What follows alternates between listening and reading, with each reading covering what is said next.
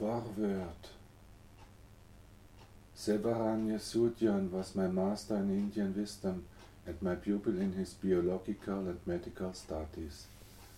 In his harmoniously balanced personality, he combines European and Asiatic culture. At home, he was initiated into the ancient traditions of his country and his estate that reached their peak in the old ages teachings of yoga. The latter have enabled him to achieve extraordinary physical and mental powers which are based on inherent traits characteristic of the Indians and which far surpass the accomplishments we in the Occident are accustomed to. His Christian faith, in which he was brought up at home, awakened him, awakened in him a longing to experience the holy community of people of all countries and continents, a community based on world brotherhood and love of one's fellow man. During his many years of residence in Europe, he has learned Occidental ways. He has made a profound study of Western religion, science, customs, and traditions, as, an, as compared to Oriental civilization and Oriental Christianity. For many years, he has been living and working in Europe as a true friend of our joys and sorrows.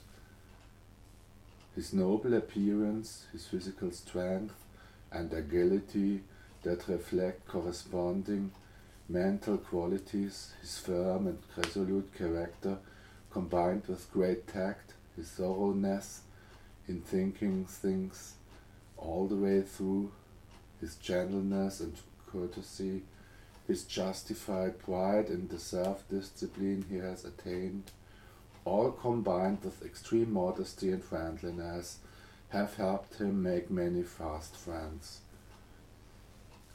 Once accustomed to his outward appearance, which marks him as a man from a far country, these new friends learned that, back of his frank, penetrating glance, there is an understanding, long distance way of viewing life in both East and West. Human ignorance has darkened in the sky. Human ignorance has darkened the sky of the Occident, and into this sky Sevaran Yesudian radiates the eastern morning light, the lux ex oriente, and the revitalizing warmth of the brotherly love that unites people of all lands and races. With conscious purposefulness, Sevaran Yesudian is fulfilling his mission, his calling, his destiny in life, his karma, by building a spiritual bridge between East and West and removing the obstacles in the way of a meeting and understanding between these two parts of the world. In an effort to be a guide for our intellect to avidly athirst for faith, he endeavors to bring together the two human paths, the individual path of the Orient and the collective path of the Occident. He would like to show us human beings the one and only path that leads from the single self of an individual to the one and only God, to the truth that is one and the same, regardless of the names it has been given at various times by different nations. In this book, Sevaran Yesudian offers to share with his Occidental brethren the heavenly joys he has experienced while traveling himself on the path towards God. Through fructifying the Occidental mind with the Indian's contemplative, introspective manner of thinking to the very core of things, through balanced development of body and mind in ways adapted to our physical and mental constitution, through arousing the suppressed, dormant faculties of the Occidental, he offers a way to halt the insane, pell-mell race for senseless records. He shows us how to fill our, our organized mechanized, materialistic Western world with the new life-giving Oriental spirit, how to liberate the Occidental from the slavery of his blind, wild instincts, and how, through awakening of our desire for mental and spiritual treasures, to put a stop to exaggerated cravings for worldly power and possessions. Striving against the irreligion and unbelief arising from man's ignorance and half knowledge about himself, Mr. Yesudian is out to help man bring about the victory of mind over matter. With the competence of the native and initiated Indian, he is ready to train us in self recognition, in the knowledge of man's threefold existence physical, mental, and spiritual. That fits so perfectly into the great scheme of things throughout the universe.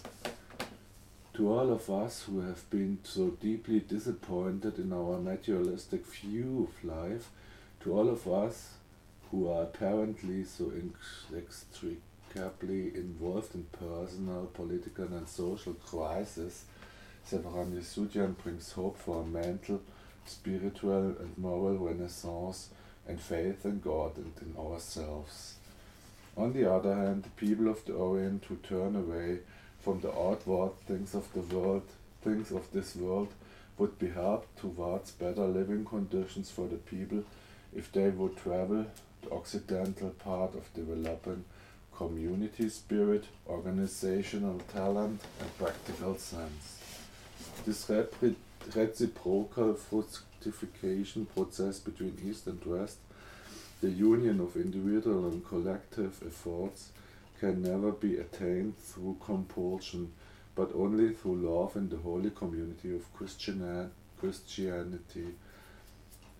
Only such a community, by bringing about human brotherhood throughout all nations, all parts of the world, all denominations, can conquer the hatred that storms through groups of people, states, classes, parties, and religious organizations, plunging mankind into war and misery. Only such a community in Christian Christianity can settle on a superior mental and spiritual plane the antagonisms between individualism and collectivism, patriotism and love of humanity, idealism and realism. The profound ideas and high ideals discussed in this book in simple, easily understood, non-technical language contain the germ of the spiritual renaissance that can save mankind. Through spreading horizontally until it reaches all humanity, and vertically from the darkest depths of the consciousness through the personal and will of, will of those who have faith, up to God, to omniscient and almighty. Alzagerd, Hungary, June 1947. Professor the Hutzela, Dr. Med, Hungarian Medical University, member of the Carnegie Institute.